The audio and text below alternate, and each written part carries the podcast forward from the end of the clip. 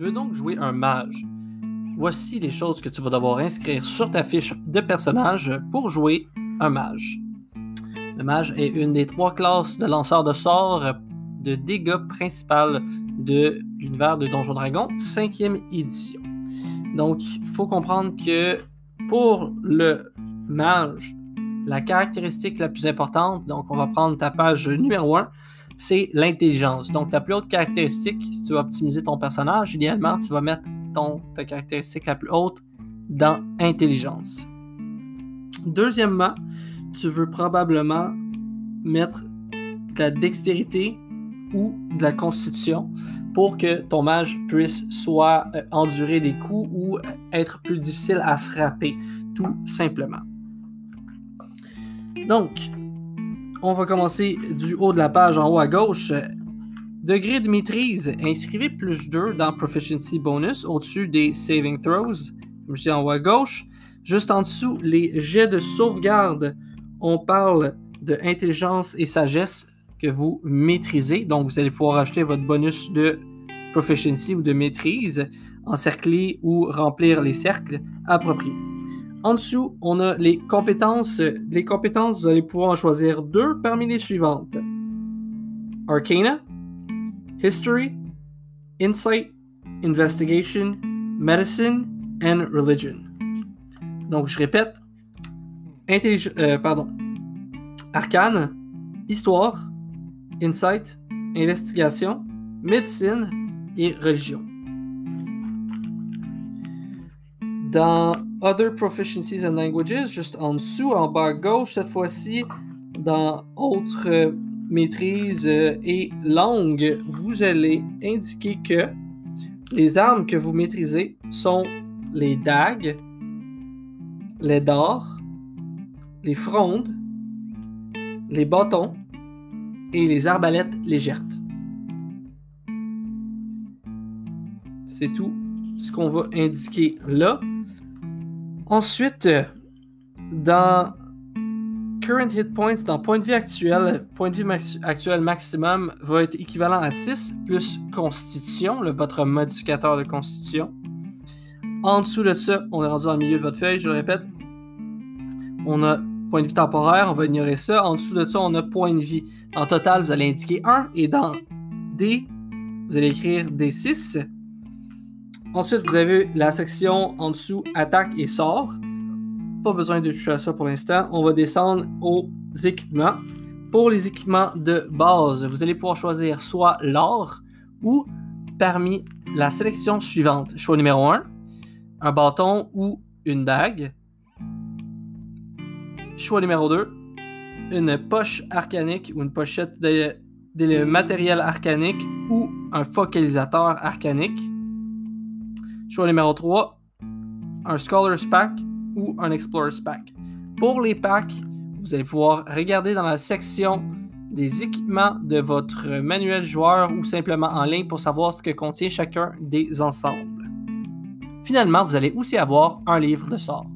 À noter, le mage est le seul lanceur de sorts qui peut potentiellement apprendre tous les sorts qui existent et même en créer de nouveaux. Donc c'est le seul lanceur de sorts qui peut apprendre de nouveaux sorts simplement en les étudiant. Alright.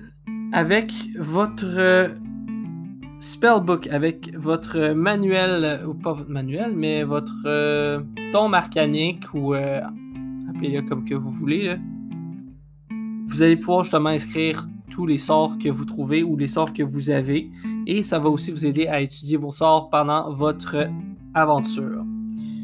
Il y a une longue liste euh, d'informations sur votre euh, livre de sorts. Je vous invite fortement à aller chercher l'information soit dans votre guide du joueur ou sur Internet pour avoir les détails à ce sujet. Donc, ce que vous avez au niveau 1, c'est lancer des sorts et euh, régénération arcanique, ce qui vous permet de regagner un nombre de sorts équivalent à la moitié de votre niveau arrondi au chiffre supérieur.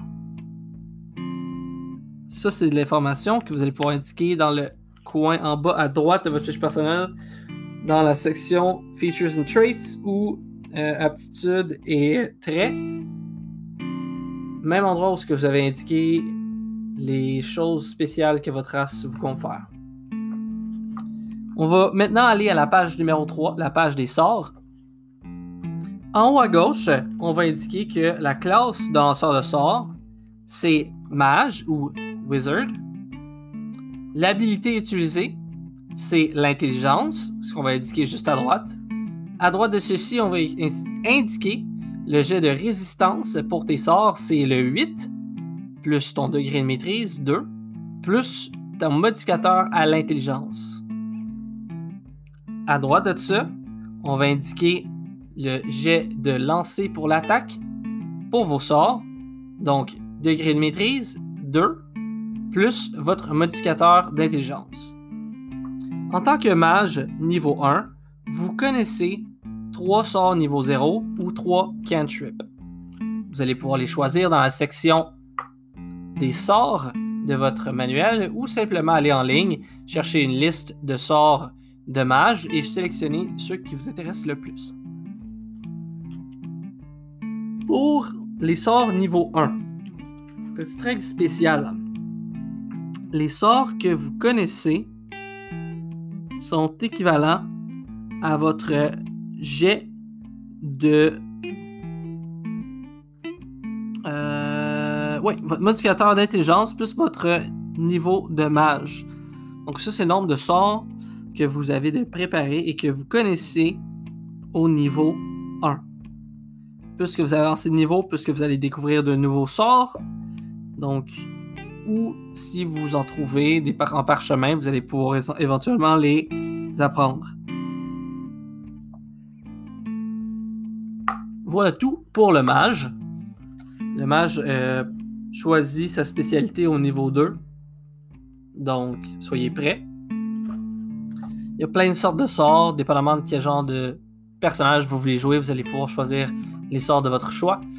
Finalement, on va aller dans la section des backgrounds pour savoir quel genre de vie votre aventurier a eu avant de le devenir.